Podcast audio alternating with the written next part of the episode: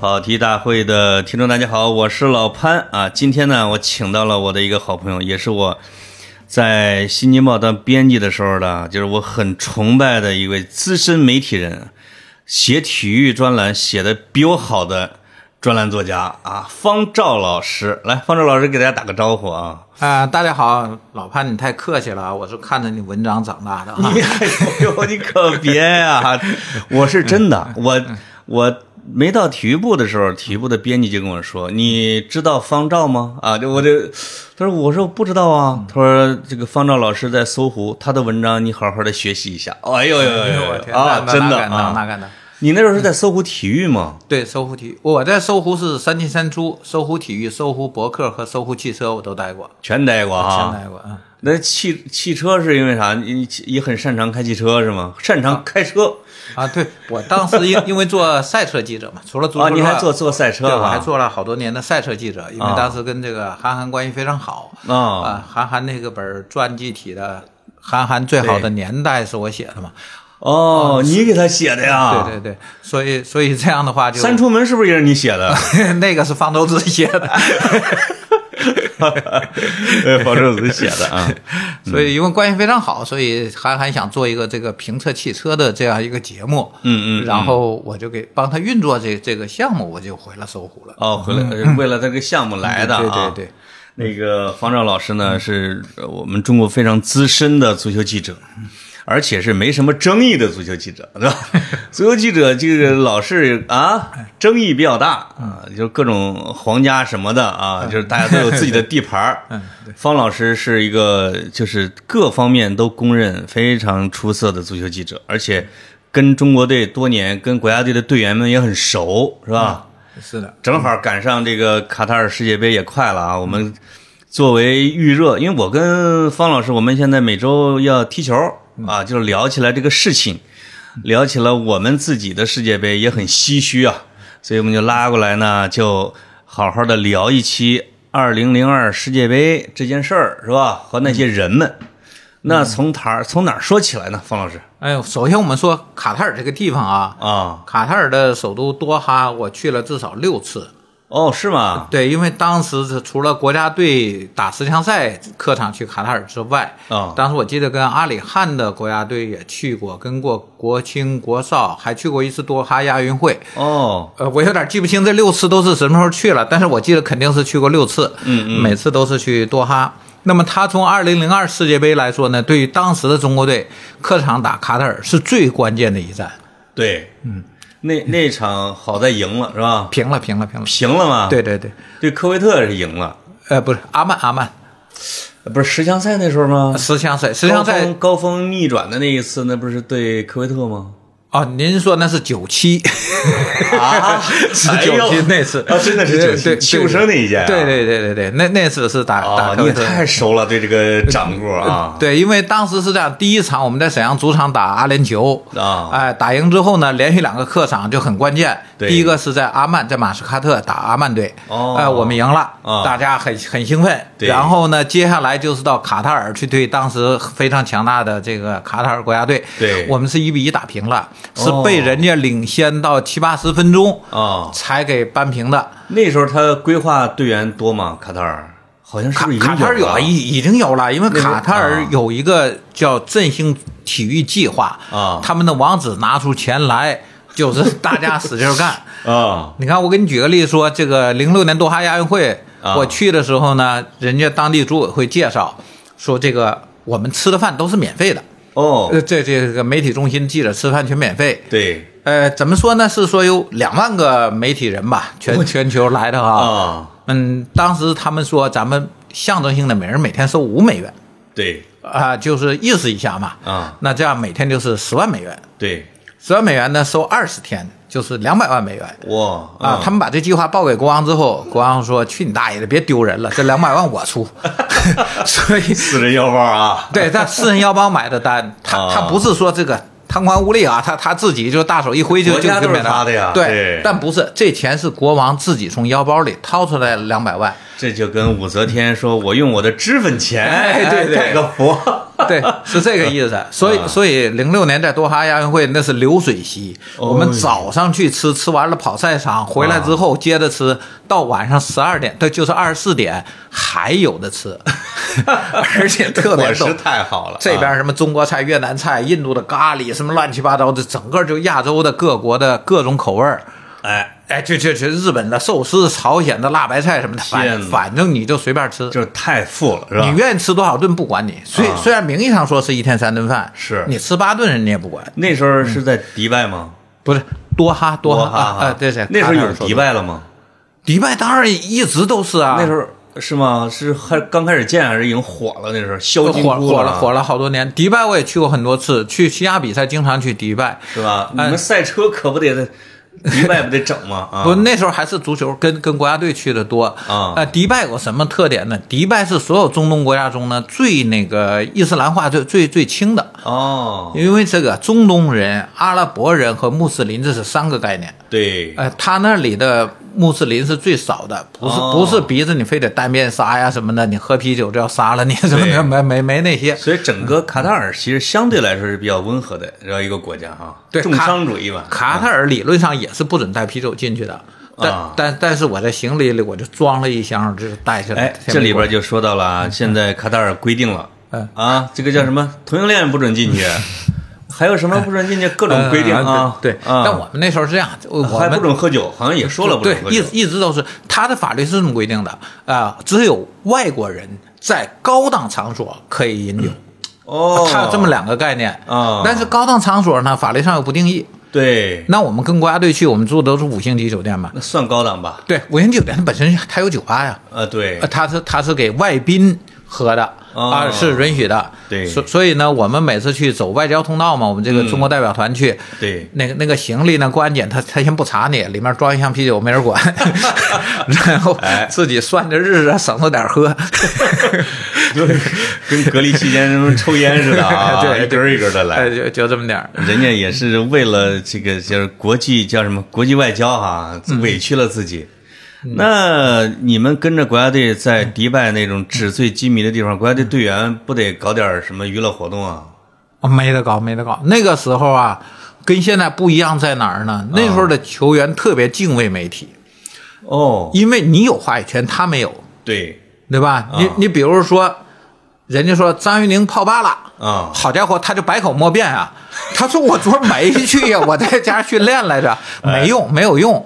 哎，小道消息也好，媒体也好，嗯不管是什么消息出来了，球员就傻眼了。啊，好消息也好，坏消息也好，你没没得辩解的机会。除非他有关系特别好的记者嗯，那当舆论已经形成之后，你也就干那样儿了。啊，今天不一样啊，今天每个球员都有自己发声渠道。对我有抖音，我有公众号，我有什么什么的，对不对？对，甚至于说他赛后不愿意接受你采访，嗯，留着自己发啊，呢。对还我自己说好不 好？我干嘛让你去讲？我吸点粉儿是吧？ 对啊，嗯，是这样。是那那后来这个十里河是最后的，这叫什么？最后的狂欢啊！嗯，现在我听说那个纪念碑还有吗？都没有了。对，就是十里河体育场没了，可以理解。为什么连纪念碑都能没了没了 呢？嗯，所以我就想起来臧克家一句话哈，有、啊有些人把名字刻在石头上想不朽。哎，对，啊，那么真正的历史的丰碑呢，在人人的心中。嗯，只只有人人民也好，球迷也好，我心中对有你就有这块碑，那对我嗯心中没有你呢，你就什么都没有。不是他为为什么被拆了呢？它它有两块碑，啊，十里河呢有两个历史的丰碑，第一个啊是。啊，不是十里河，咱们都说错了，五 里五里河，哦十里河家具城啊，啊这个 好嘛啊，五里河，五里河，五五里河被我带歪了对啊对， 靠靠着沈阳这个万达酒店旁边五里河体育场，那啊当时是中中国足球的一个圣地。对那么在它的体育场的大门上面嗯就有一个浮雕，有一个群像，哦，是中国国家队米卢所率的这个2001中国国家队冲出亚洲走向世界杯的这样一个纪念。嗯嗯这是中国足球历史上的一个丰碑对，啊。第二个是什么呢？第二个是在沈阳的绿岛酒店的草坪上，哦，哎，这有点像什么啊？像华盛顿那个。越战纪念碑。对，所谓约旦纪念碑不是一个碑，是二十几个伞兵线的美国大兵穿着雨衣、冒着雨、持着枪搜索前进那样一个场景。哦，哎，他把这二十多个人合在一起叫做一一种纪念碑。嗯这个嗯我也不懂建筑啊，反正对人人就是这么这么叫的这玩意儿。啊那么沈阳绿岛呢，就是这样一个性质的东西。哦，那里面最传神的是谁呢？是国家队的翻译金家骥。他也在那里边呃吗？，群像里边也吗啊也？也在那里边。哎，老金是最像的一个， 谁屌点没他像。因为因为他是不是特征比较鲜明？嗯，谁知道呢？反正别人看吧，你还得猜，哎，这是祁红吗？对 对啊吧？这这是谁吗？你你你你得想想啊，看就有点像他。对，然后就在金家记，哎呀神了！所有人一看，呵，老金。对，那他也红 了啊，那时候啊。对，嗯然后还有一个我觉得比较比较这个雕刻的传神的是范志毅，哦范志毅坐在台阶上，哦他旁边啊好像是吴成英，嗯还是我有点忘了，俩人在聊着天儿。哦这，范大将军那个嘴脸，啊啊，就哎撅对嘴就对，那哎这耸着肩膀，哎伸着脖子啊。对，然后那个表情极其生动，啊跟他后来吐槽大会那个就特别像。哦，是因为国家队的队员们住在绿岛酒店吗？当时对，绿岛酒店呢是国家队，因为它好封闭。那个呃对那个酒店呢，离城里大概有三十公里吧，哦都是啥免郊打扰啊郊外的郊外了。啊，然后当时不像现在啊，现在球迷个个开车都去了。对那时候谁 有车呀、对吧？你没车，打车去一趟还还不收你一百块？那那对那那大家心疼钱，肯定那不去。那你们记者们住里边吗？记者呢，有关系的也能住上。呃，比如祥姐啊，比 如对啊，哎，除了它之外呢，还有一个绿岛好贵哦，啊，绿岛那当时叫什么度假村，住一晚上我记得是一千块，你要是俩哎人，呦，一千零二年一千块，一你想千也想一千二，然后你要你要俩人住住标间的话，两个记者一人还谈六百，啊那可单不嘛单位不给报 啊， 那你不能说外出采访自超标了啊自己搭好几千也不是那么回事儿啊，对吧？那不你是市里边住，打车去，这价钱也差不多我那那是还吧是还是不一样，你住在里头你有太多方便了。啊。你这出料啊，对吧？对啊，嗯嗯，所以呢，当时足球报和体坛肯定人家是出钱去的嘛。对，呃，我有个便利条件呢，嗯我老家辽阳的，辽阳离沈阳不是只有六十公里吗？有关系哦，我是先开车回家， 回完家之后我再开车从辽阳去，啊我就住在绿岛附近。啊，那你随时的事儿啊。对，六百块单位也不给报， 但 是呢，我这个，呃，比较方便，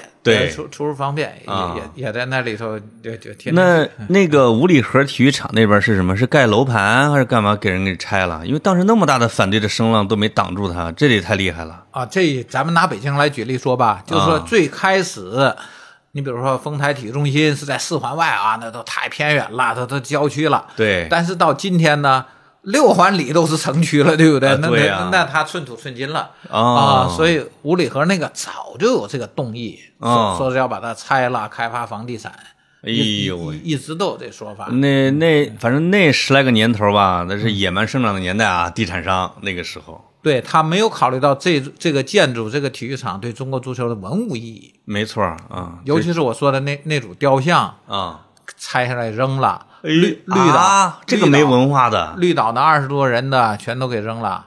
我的天，绿岛酒店里边的也扔了吗？对呀、就我是草坪上那那二十多个人的那个群，那干嘛给人扔了群交？呀？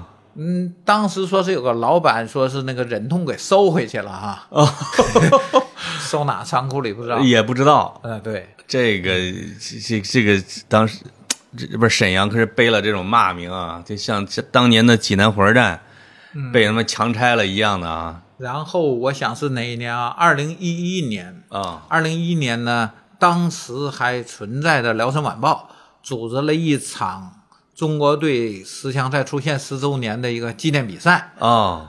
然后呢，就在绿岛里办的，有有球场吗？里边儿呃，里面有球场，它有它有个啊哦小球场，不不是太专业，但是啊这种纪念比赛就就那么回事儿嘛，也对，不听说过，对我听说了这个消息是吧？嗯反正没有全回去呃，我对球员没有全回，但是是够上场够十个八个就行。我记得当时有个辽沈晚报有个记者邱国栋还上去踢去 了呢，然后啊混到里边去了啊，啊这边呢，这边米卢领衔儿沈阳福回去了、嗯啊啊，当时陈尚斌也在。哦然后张玉宁在，邵俊哲在，反正以辽辽沈球员为主吧。啊对呃外地的没去几个。嗯呃，整体的搞得还可以哈。还可以纪念一下嘛。这那嗯，那当时啊，就是你们那个激动劲儿，我这也当时都看报道都看到了。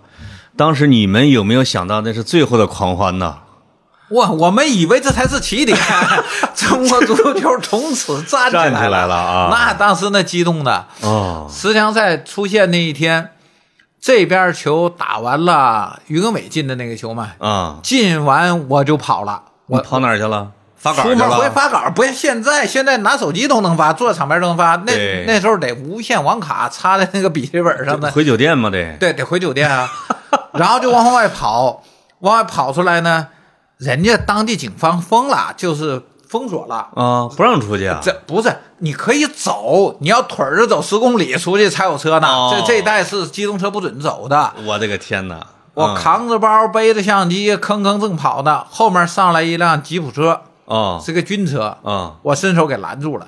哎呦，然后一个一个军官，一个青年军官我问你问我干嘛？我说我是记者，着急回去发稿，这根本就打不到出租车。嗯，你说出现了，你得给人家说哈。对，他也很激动啊，他说哥们儿，我送你，一定要去哪儿？哦，啊，沈阳沙漠酒店，那是那你是是第一个冲冲出去的，冲过去的有可能啊。这差不多，我觉得我是第一个，这毕竟没那么多军车啊，可以拦呐。因为我们当时做报纸是这样，十二点必须截止啊，哦必必须截稿，他他就下印场你了。那时候是在哪个报我纸啊？在青年体育报，啊青年体。中国青年报的子报嘛哎，呦，跟我哎，你那时候啊，零二年的时候，哎我就在青年实训，咱们哎呦一个办公室啊。哎呦我天哪，那 那时候有泸州来、卢学周卢卢卢学周、卢卢卢学周卢，对呃，还有董 路，啊，对啊，哎，真的是一个办公室啊，真的是一个网我跟卢学周天天那块玩儿啊， 哎呀，咱俩是不是同事？嘿嘿呀，真的哎是今真天的啊太巧了，太巧了。我那时候因为你老在外边跑着，我很对少对见对你回去。嗯，对，嗯反正我就说那天晚上呢是十二点下印场，这是使命令。到这点儿的话，你你不发稿回来，那那是没法弄的啊。你毕竟是国有报纸啊，那不不是像这个我是啊我们还要给编辑留时 间，给主任签版，给总编室，你不得都得留出时间吗？是，比赛打完都九十点钟了，啊你你想想，我只有不到一个小时的时间。你可以打电话啊，你也没手机嘛，那时候，哎，有手机，只能口述，或者有这是有手最机后的办法了啊。对，，但是你口述，你让打字员还得打半天，那不也麻烦吗？那对那时候就没有这种语音软件儿迅速转化成 文字，对不对对对对，很麻烦。是啊。呃，但是其实我已经写的差不多了，哦就坐坐在球场边上，一边看球一一边也就写了，对啊但是发不了，对呀，发不出来，还还有我拍的照片发不出来。啊，这个是最重要的。对，嗯您，这现场的照片啊，进球的狂欢啊什么的，对这对对对对对对对。所以啊最后就是这一个青年军官把我带回去了，我应该是第一个回到酒店的。啊，进屋支上电脑，当时是什么九六幺六三 什么的，啊对 一拨 号，嗯拨上去开始传， 啊，一一要抢线，你为啥第一个先回去？整个酒店一条线带宽说说是一一 G 还是多少？没，错啊，好几百记者用的，有的人可能等一个小时传不出去了对，都。传不出去啊，那啊那很麻烦。是但当时发现 QQ 好了，QQ 有断点续传。啊对啊哎这传断了还能接，啊，邮件那儿时不候成啊是是用 QQ 传是吧？那时候对，就是用 QQ，跟跟编辑部后后方的同事互相沟通联络，全是 QQ 群。用 QQ 啊，哦，哇塞，那那就是那个完事儿之后，中国队的这帮教练啊、球员啊，他们肯定是狂欢完之后啊。当然，我们今天想了解的是什么呢？就是这帮人狂欢完之后都去哪儿了？当然，有很多人就火了，可能对吧？因为留洋的这是一个很大部分的，嗯嗯嗯，这些人之后呢，跟我联系比较多的一个是张恩华，哦，呃，张恩华就是去年不不幸去世了嘛。对呃我我当时还写了一篇文章怀念他，然后我、哦我我就提到一件事儿，我说、嗯大黑来北京，我们俩喝三儿了啊，抱着吐树吐， 然后啊，就有人留言说：“他妈的，你是你你干嘛呢？你这不污蔑人家吗？如果堂堂国脚啊，怎么能喝 喝酒喝成这样吗？你说人家对嗜酒如命啊什么的，我就说你们就不懂啊。是这啊个男人之间，我们就喝爽一次，对不对？对，真的这个他他外号叫黑子是吧？那哎我家那大黑是那是极具爆炸力的后攻击后卫，对那头球太猛了，那个哇，他那天啊，他去世第二天，刘建宏发了一个朋友圈啊，啊看得很很感动，啊是角球发出来，张华跳起来投球，啊他不是说告诉你一投，他是告诉你上半身儿。你看那个视频，张华的腰在别人的脑袋那儿呢，哇，操，是这么跳起来，拿那本儿的头往下砸，从上往下砸，给砸门里对去的。，那个那个爆炸性的那个个爆发力，嗯，我经常说的什么？我说他是在那挡着呢，他先跳出来挡着，球啥时候来啥时候领，啊没来不要制空紧太好了对，反正我也掉不下去。 是。那他的酒量是不是很大呢？或者他是不是喝酒太多了？呃，不是不是，他不是喝酒喝死的，这男哎人在一起开心啊，了，这喝个这个得辟谣啊。 对对，这是两回事儿。他那时候啊，因为他有点伤，有点伤呢，他在那个空军医院呢治疗。空军医啊院有一个老专家，说是治这个，他是叫什么腰肌劳损，那也不是腰椎什么的，我也不知道他到底什么病，反正这腰不好，啊一直在那儿治。有一天呢，他那队友大王涛。原原来前前万达的那个那空个儿霸非常高啊对，对啊那也是一个头球的空霸机对对，大黄汤啊啊。大王涛去医院看他，把把他带出去了，啊第二天呢，我就给他送饭去。我那时候老让我们家保姆炖点鸡汤啊，炖点排骨什么给他送去。啊我到那时候不行，主要喝多了，就说，我我就批评了，我操！我说你对得起我吗？天天给你做汤，让你好好康复，你你还啊喝大酒？他不是，我不是喝大酒，喝果酒。哦，他他说那个，你看这不也住着院吗？别喝对白的，别喝啤的了。对大黄涛说给他带点那个红酒， 他他俩就喝点红酒。 他说他也没喝过红酒，他不爱喝红酒。对然后呢，当汽水喝，这玩意儿甜滋滋的，他不他不当回事儿、啊一会儿一瓶受不了，一会儿一瓶，一会儿一瓶。对这俩人喝了四瓶，哦，那受不了，受不了了，回回去他说他当汽水喝的。比白酒难受，他那种。对，完嗯第二天，哎呦，大黑很难受，很难受。反正反正那次我说了他一顿，他、啊他挺不好意思的。是然后后来呢，我说那次我们俩喝多啊，就就不是跟球员身份没关系了。我说的是他最后的那一次啊对啊，你们俩喝这肯定是叙旧啊这些的啊，这不个是，他是去英国呢，去考国际什么 A 级驾照，呃，那个教练教练执照。哦，忘了他是去英国干什么，反正就是他的签证过期了，对，他他又来北京办签证，嗯嗯，这使馆这是不能别人代办，非得你本人到啊。对啊，他到的时候呢，就是我接的他，哦就办完事儿了，我们俩就开始喝。那天那天把老金也 叫来了，金家记就我说他长得最像、那个哦翻译啊，哎对，老金也来了，嗯我们仨喝，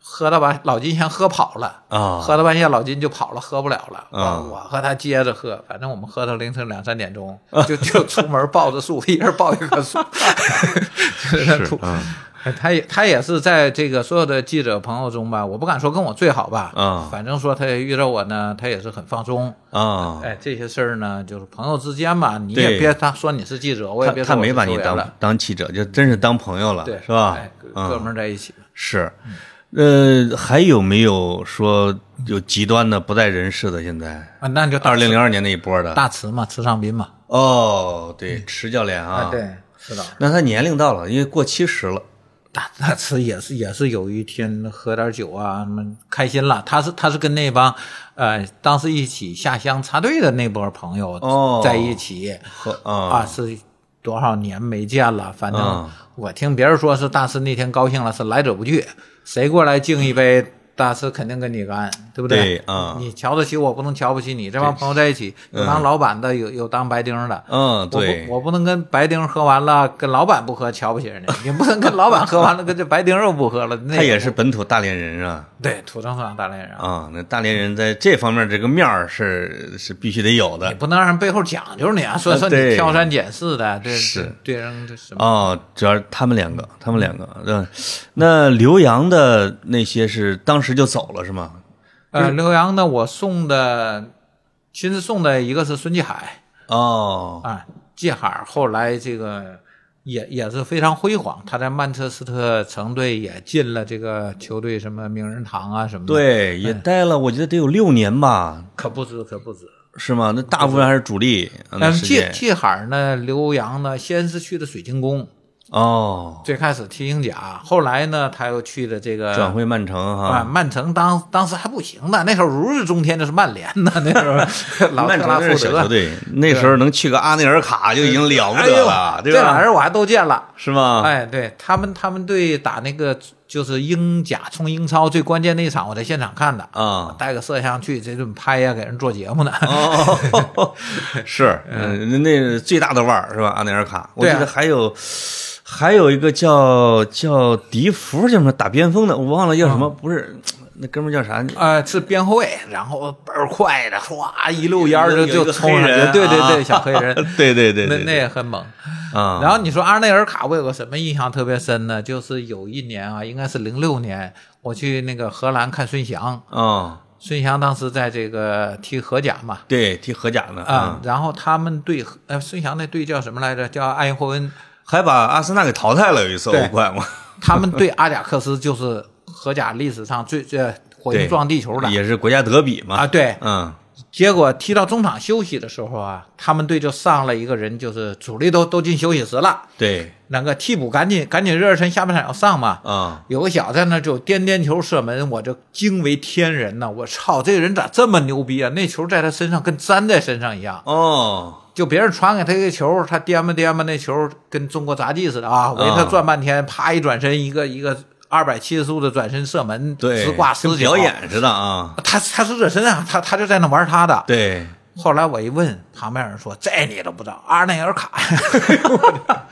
哎，那已经年龄大了嘛，那时”候对是吧，已经很大了，下半场上还是传说还有点伤啊什么的，我就看疯了。我说：“我操，还有这么牛的人嗯这天赋其实不下亨利嘛，当时不是说比、哎比比亨利的天赋好啊、嗯只不过浪费了， 跑这个上海还踢了一两年！”哎一两吧，年对，啊，我们当当时就是你说的这个零二国家队里头的孙翔，嗯这也是一个很重要的人物。对，嗯孙翔，呃，孙吉是没入选是吗？对，那吉祥哥俩呢是老大呢，稍微水平比老二可能稍微差一点吧，老对二可能天赋更好一些。啊，那呃，水晶宫哦，范志毅其实是跟孙继海一块儿先在水晶宫的对，那是第一次留洋，啊，第一次留洋，他俩都在水晶宫，但是第二次呢，嗯，他就没再回去对，是的，是的。啊。啊、那后那个还有李铁、李伟，哎，李李伟峰也是英超嘛？还有还有还有郑智嗯，我李李铁和李伟峰特别好玩儿啊当时这俩人是什么形式呢？是他们要去英超了，啊、谁出的钱呢？拨打手机，哦哦是吗？啊，有人赞助，对，有人赞助，嗯然后呢，跟跟跟这个深深圳队就谈判嘛，对，要谈判呢，外界纷纷传说是李铁、刘洋怎么怎么样的，对，但是呢，当时人波导就说了，你你不行啊，我我们这个少不了的啊，啊李李伟峰这这是怎么办呢？然后当天我们已经接到通知了啊，啊给所有体育记者这个桌游记者发通知了啊，今天下午两点开新闻发布会什么什么的，嗯，拨导手机发的是吧？对，然后突然又有人传说不对了，说不是李铁去，是李伟峰去。哦，这这个临时换人呐，不是，大家就懵了，我我就给顾凯发发信息，那对时候都发短信啊，就是深圳队那个总经理顾凯，啊给他发信息，我说你们到底整什么呀？这这这姐妹议价呀？你还是狸猫换太子， 那个搞什么呀？对我我要发稿了，我怎么说？啊他说两个都是，哦，全去，对我一听就懵了，这这这这这什么情况啊？你你又是一个独家呀，这个啊，对吧？啊、然后那就那就赶紧这先组织发稿写导语啊，因为我们当初做电视节目是这样，你得先让那个主持人先把这录上来，对，呃，录录这个片头，录完人家回家了，我们再去拍，再去采去。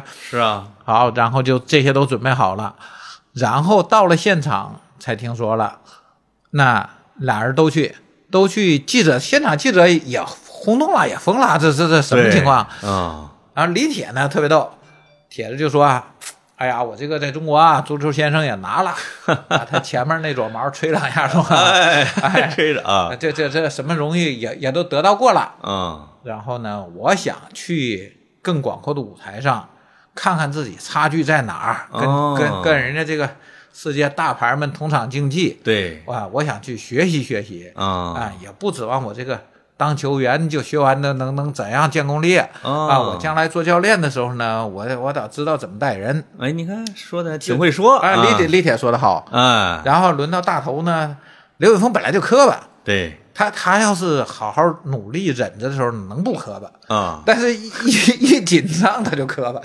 对呀，然后大头结结巴巴就说：“我我我我也啥也没拿过， 不像人家啥都拿到了，哦我就我就想去学学，因为他这么说话吧，你你也没得挑。”对呀，因为因为前面那人说我啥都拿过了，你就他后面他咋说呀？这是这这是有一个决定去了，另外一个也非得去，是这意思吗？不是，是俱乐部面对赞助商的要求，他解决不了了。最后跟人这个英超跟人家谈的是什么呢？啊，人家就俱乐就说部要一得俩呀，这个对，那我啊买一送一，李铁这个你该付多少钱你出，嗯刘伟峰这钱呢我们俱乐部给。哦啊，这这你就白 送对，那那你他搭一个，你你都你都买一弄个去吧，搭一个我啊，弄去吧，要要不我们没法交代了，我这事儿我摆不平了。啊，哎，你说那时候的企业真的挺爱国的，那是啊，那直接就送刘洋啊啊，直直接就送过去啊。为什么那句话“手机中的战斗机”啊就是拨打手机是吧？对啊，，为啥这么流行啊？人当时就是做品牌啊，是广东企业吧？呃，好深圳深圳深圳企业吧？对对对，那老板可能他妈一拍就干了，就属那于种那啊那就的那就干了呀。嗯，然后其实这个呢，现在说不丢人。不丢人，那你说那个周冠宇去看 F 一，不是他家出三千万买的座位吗？那对那那那应该去啊。最开始山浦之良是啊，去去，呃，意大利也也是日本企业赞热助那的亚，啊啊。也是也是这个日本企业出钱嘛。到对不对现在有一些日日本球员，好像有少数的嗯啊，就是还是有一些是不太要别人钱的，但是已经少 了。那个时候的那个盛况是远超过日本跟韩国，是吧？那对，尤其是在英超和英英甲、英冠啊，那时候嗯，这波球员中呢，最后还有一个那个曲正清啊，曲正清是原来参加过哇参加过小组赛，但是他、啊他没打上十强赛，也是国家队前锋。为啥没给人弄到十强赛里边？那身体素质，我觉得是国内第一啊！当时对，曲正清先去的澳大利亚阿德莱德，先去踢的这个澳甲。那是人家自己整的，是吧？对，他他自己去的，啊然后后来张玉宁是后去的，也去了这个队，，也是澳大利亚、啊 对他他们是同一个队，那个，那你像邵佳一他们也是零二年一之后那一波去的吗？去德甲的，一八六嗯零邵佳一去慕尼黑是，他他没赶上好时候，他去了一八六零已经走下坡路了，对， 第一年没怎么踢上球，第二年变成德甲了，呃，德乙了哎、啊，德德乙了，啊德乙了。然后呢，但是有一点好，他跟那个拜仁是共用同一个球场的，啊，哎、关注度还是可以，啊他还是以可以的。我、我去看过一场他的他的比赛，哦，我的天呐，就那个球迷啊，双方球门后各有嗯十几个壮汉，每人举一杆大旗。啊，就那大旗，咱扛都扛不动，那哥们儿能抡九十分钟，哇， 就在那就这么飘啊！是嗯太牛逼了！那大旗杆子，那大旗巨大无比的大旗，那不真是大旗。古代作战的时候，那帅子旗也就这样了。是啊，啊我、那场面，你别看说俩球队共一个场，要咱们在国内来说，球迷势力点儿，肯定跟那个德甲那个不跟德乙的啊，对不对都都都跟拜仁了，但不，他们不是，嗯嗯他那个一八六零的球迷啊继续支持，照样啊，那安联球场说坐八万人一样。人家一八六零也能坐对满，啊你是吧拜仁踢德甲的时候是八人坐满，我这啊德个乙也能坐满，一样坐满。我看那场就是德乙，啊这个厉害了哎，啊。太厉害了，那是人山人海。有这种球迷基础啊，你在德乙也待不了多长时间就回来了，基对本上就这样对了。他第呃第三年又打回来了嗯嘛？对对对对，而且邵佳一的任意球当时在德甲还是有一号的，他回来回到国安的第一场，最后压哨那球不是任意球吗？呃进一个任意球九啊！三分钟打进的嘛？我记得那时候在一八六零啊，有时候换邵佳一上来罚任意球， 对吧？就紧急换上来，嗯对对对 好像这么搞过是的，但是嗯邵佳一呢，他他原来跟米卢关系特别好，米卢特喜欢他，哦。特喜欢他呢。然后我那时候看报道啊，好像其他球员对邵佳一还有非议，觉对得对对了啊因对为吧哎他那个位置呢，还有谁呢？李霄鹏、马明宇呦、嗯申思，实力很强啊。对，跟他争同一个位置啊，都都是打这个边前卫的嘛。对而且你你任意球好，人家也好嘛。啊，对呀， 对不对深思也不错呀。是啊，申思也是一脚任意球出名的。李李霄鹏也有啊哦啊，也有还，还有一个被被轰走的李明，也是这位置，都是边前卫嘛。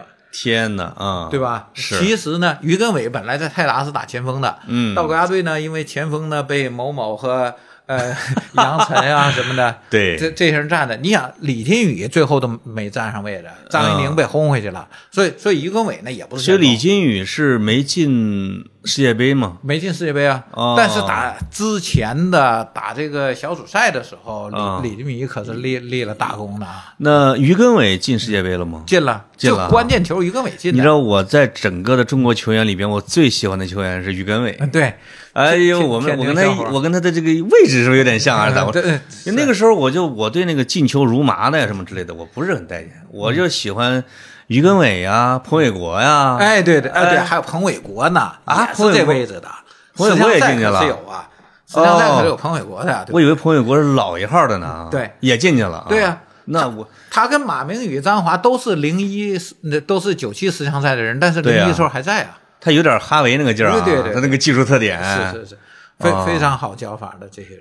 就是那一代人员的整体素质、技术，你觉得是顶是前无古人后无来者的吗？至少这这二十年啊，嗯就怎么就汇聚到那一波人里边去了？对，我刚才说了一个问题，是他们的没有话语权，他们必须依赖于媒体，依赖于传播。对然后呢，八千足迹聚沈阳，你有的干呐！啊你今天你再去八千人，七千九百个写不着稿的，采访不着 人，这对这这饿死了，他不理没你啊对啊，没得干了。嗯，这个呢，因为当时的传播力度也大，对全国人民也关注，是，所以呢，他们的这个曝光率就会非常高非常高。嗯呃，这是这是一个客观上的原因。嗯呃，另一方面呢，那时候人单纯纯粹，嗯单纯纯粹是指什么呢？你踢球就踢球，啊，对吧？你你谁做点生意什么的，大家提到他的时候都是一种嘲讽的口吻。张对董、李董、某董，对不对？ 说你你是什么董事长，对不对？对，是是一种很很这个调戏的这种感觉，不是那种很尊重的感觉。没错因为你球员你就你就好好踢球嘛，是你又不是挣不着钱，对对不对？你你像后来这铁子哥自己发微博还带货呢啊，这好像已经都是向综艺看齐了这些对人啊，所以呢，现在的球员呢不纯粹，嗯，不是纯粹的球员，他身份太多，啊太多他分心的事儿也太多。对，嗯那那个时候跟从专业就是他专业化打下的这个基础牢靠有关系吗？有这关系啊，这一点我觉得好多人来分析说，这专业化怎么这专业化的小时候技术真的挺扎实的，是吧？他们很知足。啊，呃，张华呢是最早从这个专业队过来的，对啊、大黑有个特点呢，他老跳级，比如说这个从少年队啊，从他们这个东北路小学小学出来进进区队了，嗯人家挑二十个人。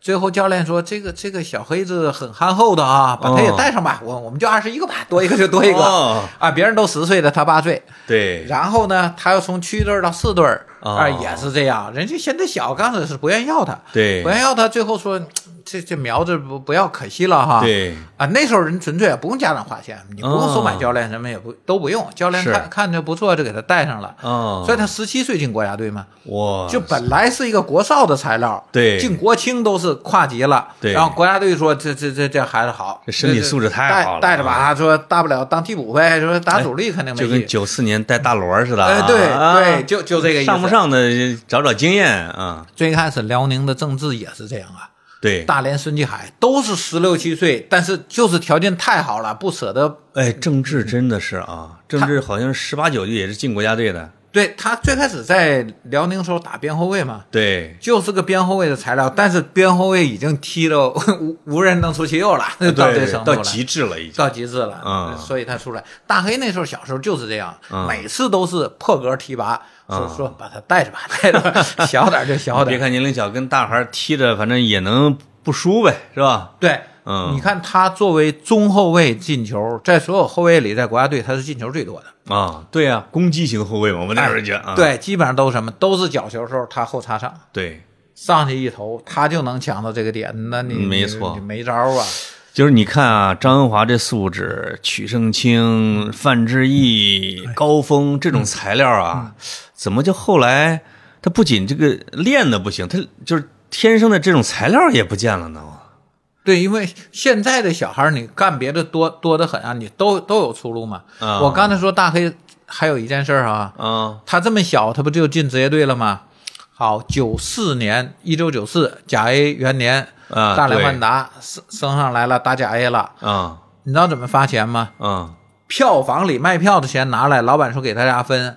为了公平起见啊，啊！连圆角分儿 都有，不像现在说二十万一个支票，一个什么转账，一个打卡的啊，对都是现金啊，嗯现金，不但分现金，而且是很公平嘛。这堆钱拿来了分分毛钱啊啊，，老嗯老板说了啊，说王王健林啊，说嗯今儿这票房你们分，我我不要。哦，然后就有小队员自报奋勇跑进那个票务室，把麻 哎袋扛回来，拿过，来啊，咔往桌上一倒，大家啊就开始分，就是 我这个这个搞法啊，那就就直接休息室里分钱啊。那时候电视上经常会看到像王健林啊他们提黑箱子，那里边儿真是装的钱啊，那是后来，那是后来了，是吧啊那那后来这一场一百万还是八十万奖金，王健林在休息室先把这箱子拍三下，哦，兄弟们好好干哈，今儿干赢了，这这箱就你们的。我天，那那是后 来了，那刚开始呢还不好意思说啊，嗯什么进球的多拿点儿啊，助攻的多拿点儿，刚开始没有，刚开始就都是平分的啊，啊就平分，啊，分到圆，分到角，分到 分到，啊，这这一桌儿钱，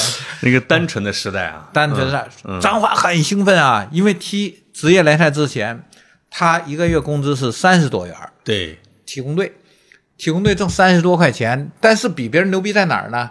每一场训练有一块三的补助，哦，一天呢算两节课，一天两块六。对，然后这样的话，一个月下来呢，周六日也得练啊，啊，呃，这不能不能回家，那这快快这一百块钱了啊，不这这这两块六你挣不着我也不行啊啊他们他们周六日不回家，训练完再回家，哦，就是为了多挣点儿为了多挣点钱啊，那时家候庭条件一般哈，嗯对啊，那时候养家糊口都靠这孩子在在那儿踢 呢。你你别哎瞧不起这一百块钱，那时候啊已已经很牛逼了。你一般工人才挣三五十块啊，哎哎，我觉得你这一点就说到了点子上嗯了，就是现在踢足球是一个投入产出比较低的，对是吧？行业了，那个时候踢球是可以养活一家人呐。对他家、啊他家什么都没花呀，对一点钱没花，这孩子有点天赋，出去踢，月月拿了一百块，对，然后踢上甲 A 第一场球，嗯，张华你知道分多少钱？分了五千多，哎呦喂，要疯了。九四年五千多，我妈妈是三四百块钱工资嘛，对啊，一个月啊，带圆角分儿的五千多拎人回家来一。场分五千多，你看其实你要从比例说啊，现在球员拿的可能更多，一场踢二十万、五十万，对不对？都有可能。你不知道他拿多少 万了。那时候震撼呢，因为大家都穷，对，所以那个时代的年轻人啊，嗯，就是榜样的力量是无穷的。对只要你好好踢球，你进国家队，你踢上甲 A 联赛，啊，你养家糊口，全家就都靠你了。哇，这这个就跟现在的英超球员的那个待遇差不多嘛，我去李明家养，啊活全村儿，就跟那个非洲球员似的啊。我去李明家，嗯李明的妈妈拿出一个袋子倒在桌上给我看，金戒指、白金戒指、 黄金项链、耳环，啊这嗯干嘛手镯， 为啥？他妈就说。我我儿子孝顺呐，我我儿子好啊，他挣了钱，哦你看这这给我买这么多呀，哎呦喂，这给妈妈买的金戒指全是啊。对，就就各种买着金花玩儿啊咱们咱们东北这个人老年人嘛，就就喜欢带点这个嘛穿金戴银的哎啊，戴上之后特特别有面子，而且呢还得说清楚，这是我儿子给我买的，哎呦，那你说李明他妈那不得十个指头戴满了？不，他不带，他他他是在家收的，啊 来了人呢，他倒着给你看， 呃倒出来啊哎，哎我儿子你看孝顺，而且我们家呢这个职业化，我们是享享受到职业化的劳动成果，没错，哎，啊我我们这孩子这么好，对，你看还有那个谁，也有个大连有个球员叫王鹏，嗯，王鹏知道啊王王鹏没进过国家队。对嗯、我们叫他什么叫小眼儿公司董事长，他叫眯眯眼儿， 小眼睛一点点。啊啊、后来他去陕西浐灞了，哦嗯，也是当时大连一个非常出色的前锋，一个优秀对前锋，但是他升不峰值。嗯他那个年代比他好的前锋 比他太成多了成名啊已久的太多，对他没是他没上去。那时候埋没了不少嗯嗯他家我去过，还有赵俊哲家啊、哦呃赵俊哲那小的赵儿也是进了这个零二世界杯的核心呢。对人嗯家打巴西打一门柱 呢，哎， 到底是那个唯一的门柱是杨晨打进的，还是赵俊哲进的呀？没进呢，打门柱上啊就是打打门柱啊啊，对赵俊啊，哲打赵俊赵俊哲打的哈。我当时就站在那门路边儿，哎 呦我在那拍呢，我好家伙，这球我觉得是奔我脸上来了。啊 就！就那中国感足觉球史上唯一的世界杯门柱，对吧？对对离进球最近的，嗯，嗯，赵晋哲他他也是这么说，他爸他妈老开玩笑说，我们出门都坐几十万的车，哦大公交 是几十万。啊，然后呢，小赵当时呢，他和女朋友当时是空姐儿，对没在家。是然后他爸呢，没事儿就给他念样儿、哦啊，小赵小赵啊，什么你这个革命事业还没成功啊，哦 哎，现在先不要谈恋爱啊什么的。是，他爸他爸就逼着他上进，嗯，那个时候的人真的就是就是这样单纯。你首先呢，你要上进，你要事业，踢足球是事业，是正经事儿啊，对可对可不是对玩儿啊对。是因为你靠它能挣钱，能给家里换房子，一家老小都是靠你很呢。严肃的哈，啊很很神严肃圣的一件事，太啊严肃了，太认真了啊。而且你干别的干不了啊，你在对街上烤串儿也好干什么，你你挣三五十块，是这个是踢一场挣五千块啊，这这这 这上哪儿比去？ 没错，那你你比如啊，那这样就来一个问题，我们经常说这个巴西的街头足球啊，阿根廷的街头足球啊，确实很多的孩子是从贫民窟踢出来，动力更强。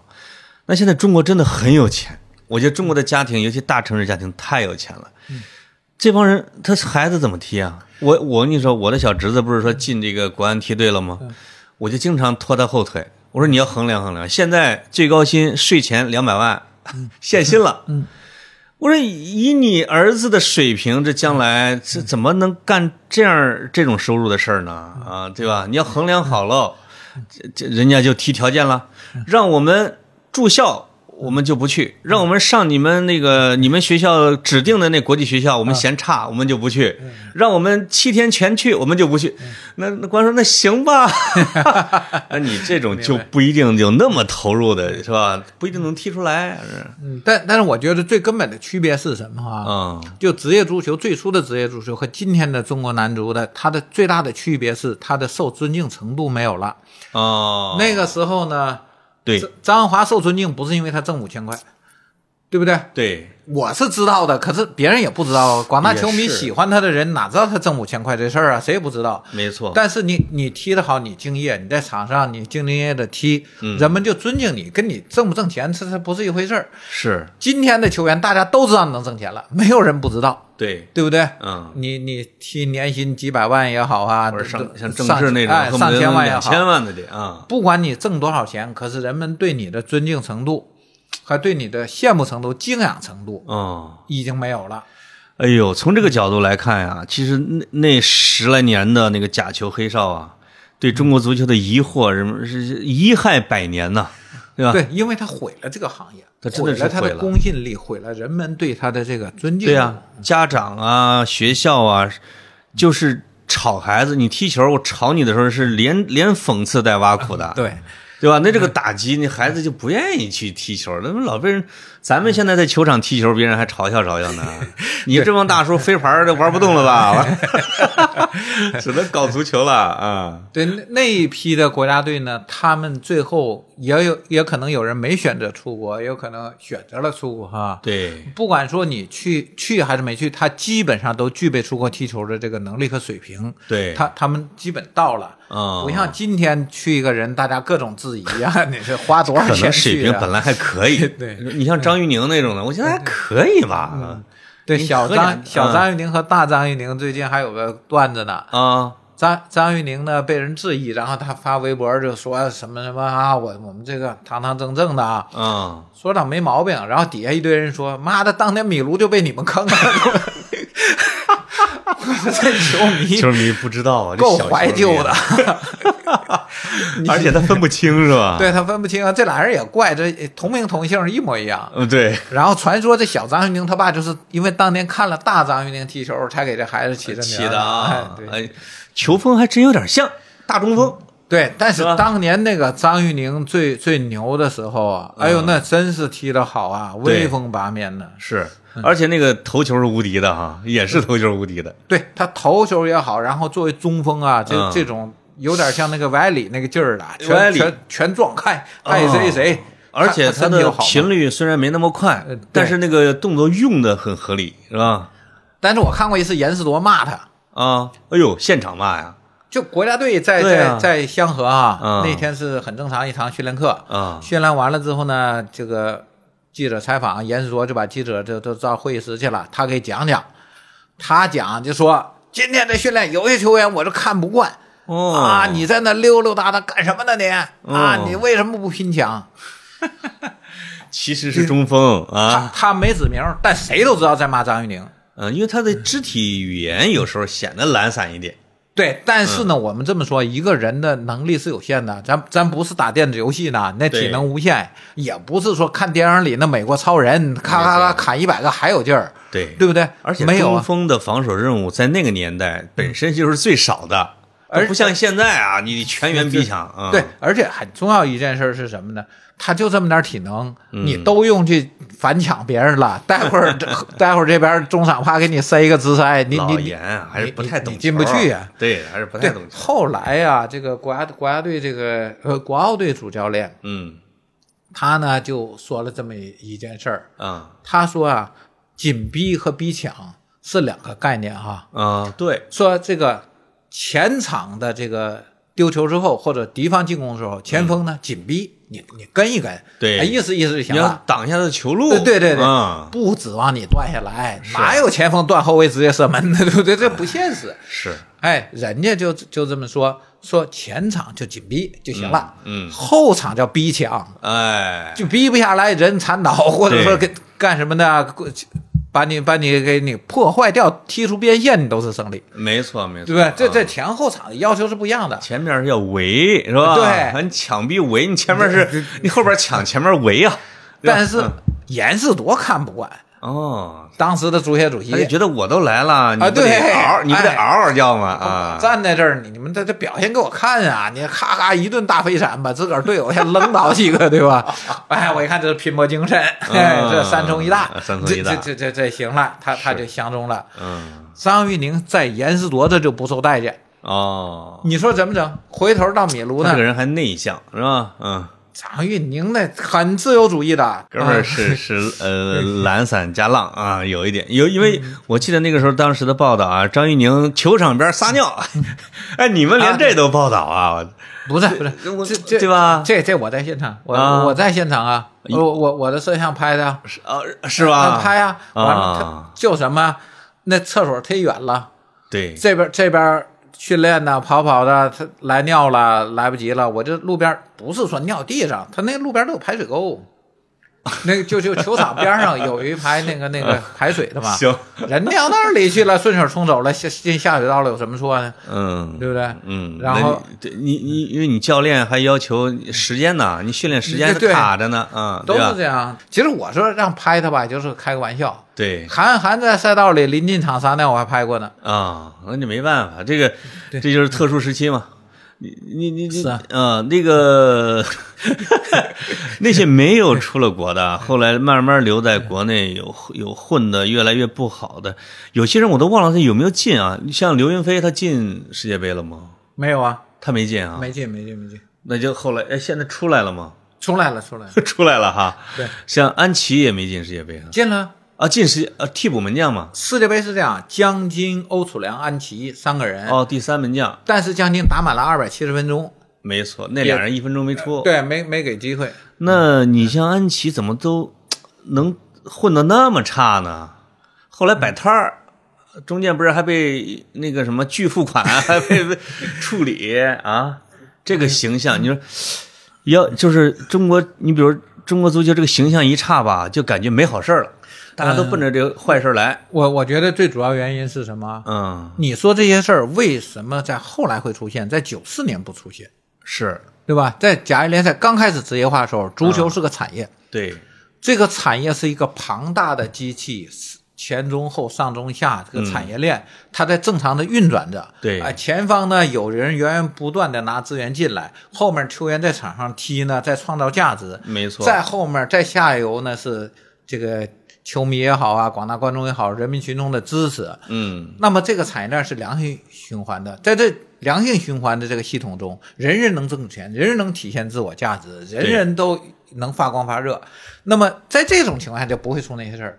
等到中国足球出了窝案了、腐败了、嗯啊，这夏龙把足球也搞搞垮了，产业没有了，对它不能产出了，对，那么它只是一品个牌也没有了，是只是吧？个吸钱的黑洞。嗯如果是恒大不进来，中国足球早毁了，啊，后来变成了中国房地产联赛了。对， 所没有错，所有的房地产商们在这里比着玩儿，因为对他们是对吧最有钱的嘛，那那些年啊，可不是足球产业本身产出的钱，不是足球产业造血造出来的钱。嗯没错，嗯那这个钱长久不了。嗯从恒大进来第一天我就说，你要完， 你迟早要完，迟早要完啊，嗯对吧？你这么往里头白扔，你家印钱吗？我记得最早的时候，一年就七个亿，我们那那时候哪见过这么些投入啊？到后来就更夸张了啊！对，嗯，那么恒大迟早要死，这是必然的，因嗯为足球产业本身没有了，不不产出了。对，好，在这个恶性循环的一个下坡路的环境中，你说出现安琪事件也好啊，或者什么也好，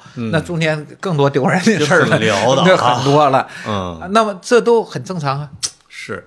你说再说到这个零二年这一代人哈，那个深思、祁宏、江津，这都是进世界杯的吧？祁宏进了吗？进来呀，这三位这都是长得又帅，嗯，气质又儒儒雅清秀，是吧？因为祁宏长得跟王力宏似的，嗯对深思，我当时会觉得，天哪，怎么跟文化人似的？呃对，是吧？ 哎，深思就是号称文化，这啊深思还出过一本传记呢。啊，对，好像是啊，嗯是是你这是嗯一说，那这仨人，而且是都在上海踢球，都进去了，这玩意儿是一个偶然的吗？啊，也不是，也不是，当时这也是金元足球对中国足球的一种毁灭性的这个资啊资、消费资源消费啊，啊因为当时中远出钱，中远呢非要跟申花来争上海滩老大，对，然后呢中远呢就把这些国脚都挖过去了，一年给你五百万六百万，你本翻至少翻番儿吧，我对记得，本来还他们挣一百万嘛，我觉得不只是翻番儿啊，呃，直接给六百万，啊把这几个都挖过去了，嗯挖过去之后呢，中原老大徐泽宪。嗯，就想要去拿一个冠军，对，但是最后那一场呢就被他们给卖了还真的是哈，啊。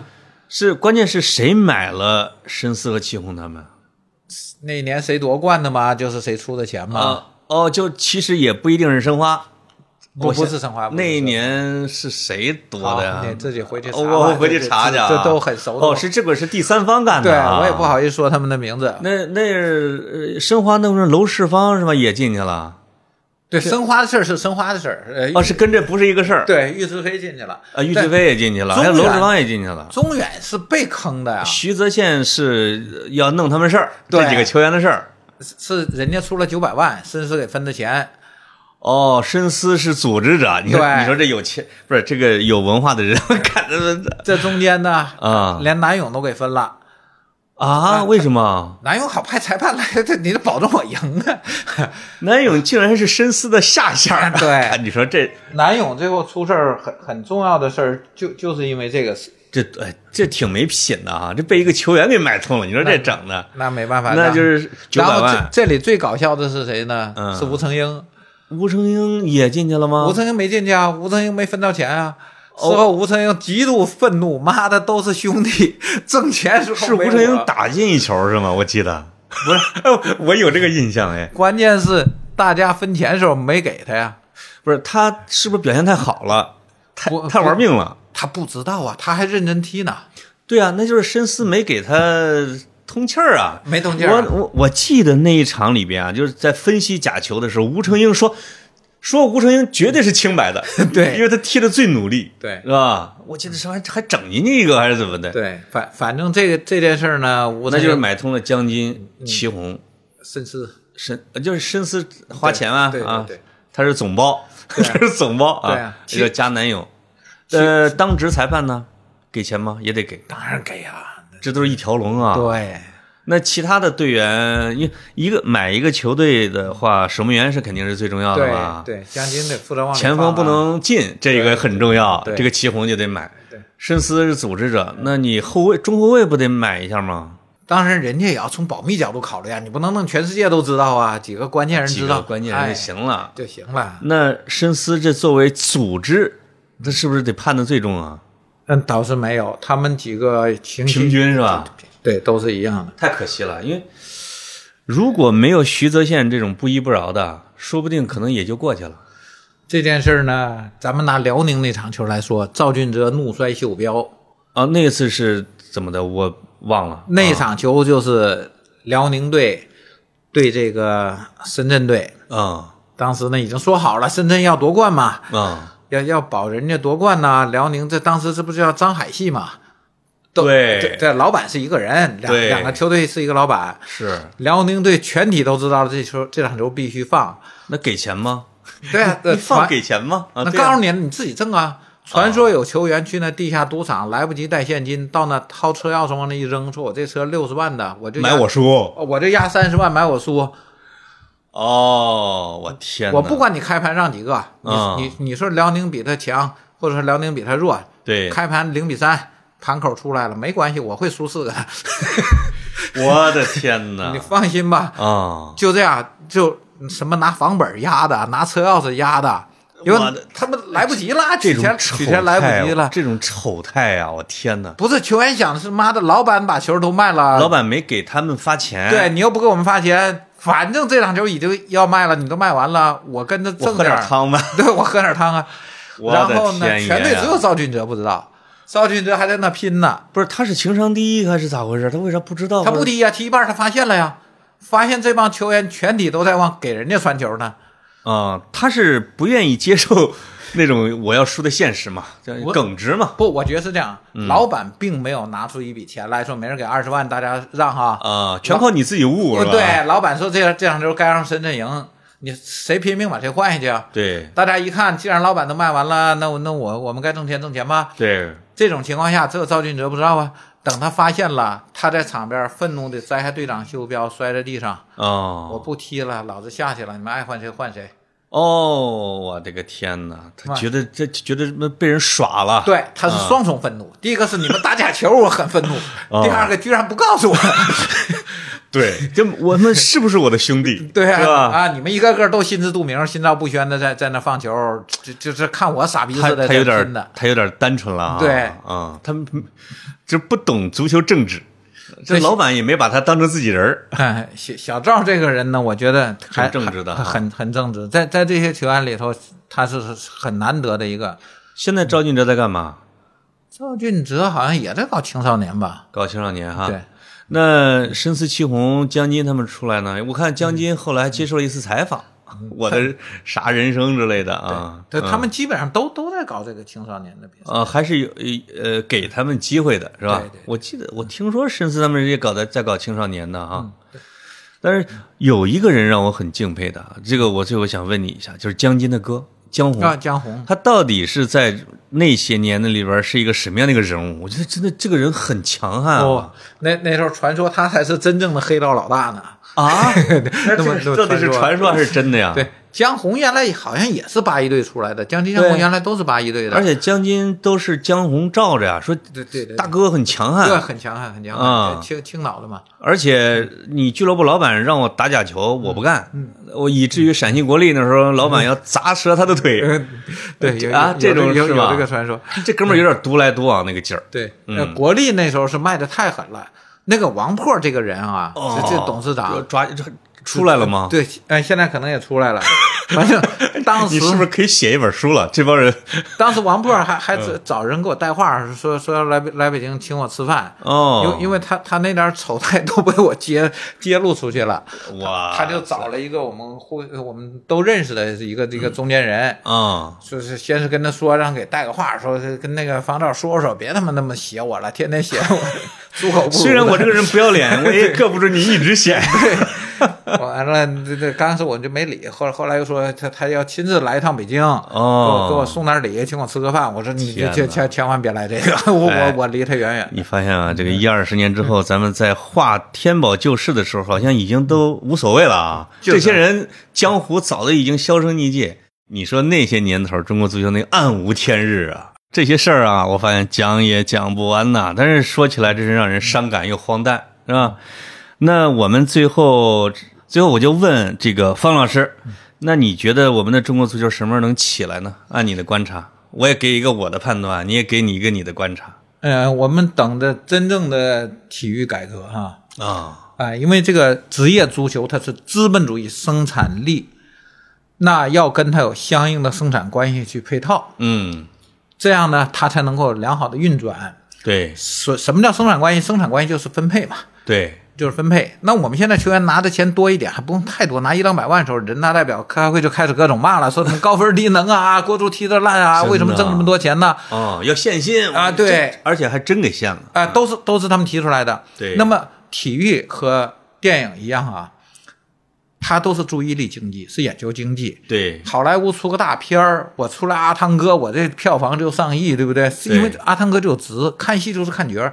足球比赛也一样，咱们没错咱们看足球就得看名角儿。当时我们一提这张雨宁出来了，李华军出 来了，你看我们当时那个兴奋，那种激动，对不对？呃那个叫张玉宁，那还还偶像派呢，偶像绝对流量小生，对这是嗯，那个情况下，注意力经济是向它倾斜的，它的生产力和生产关系是匹配的。对那时候中国足球就能上去。那么今天的中国足球，这两者之间是完全对立的。是就程序员他们这帮人，他们搞出来的是用社会主义的生产关系去决定资本主义的生产 力，那一定好不了。什么时候真正改革、真正市场化了，这个嫁接它就嫁接不成嘛，对，啊是成不了的。成不了啊。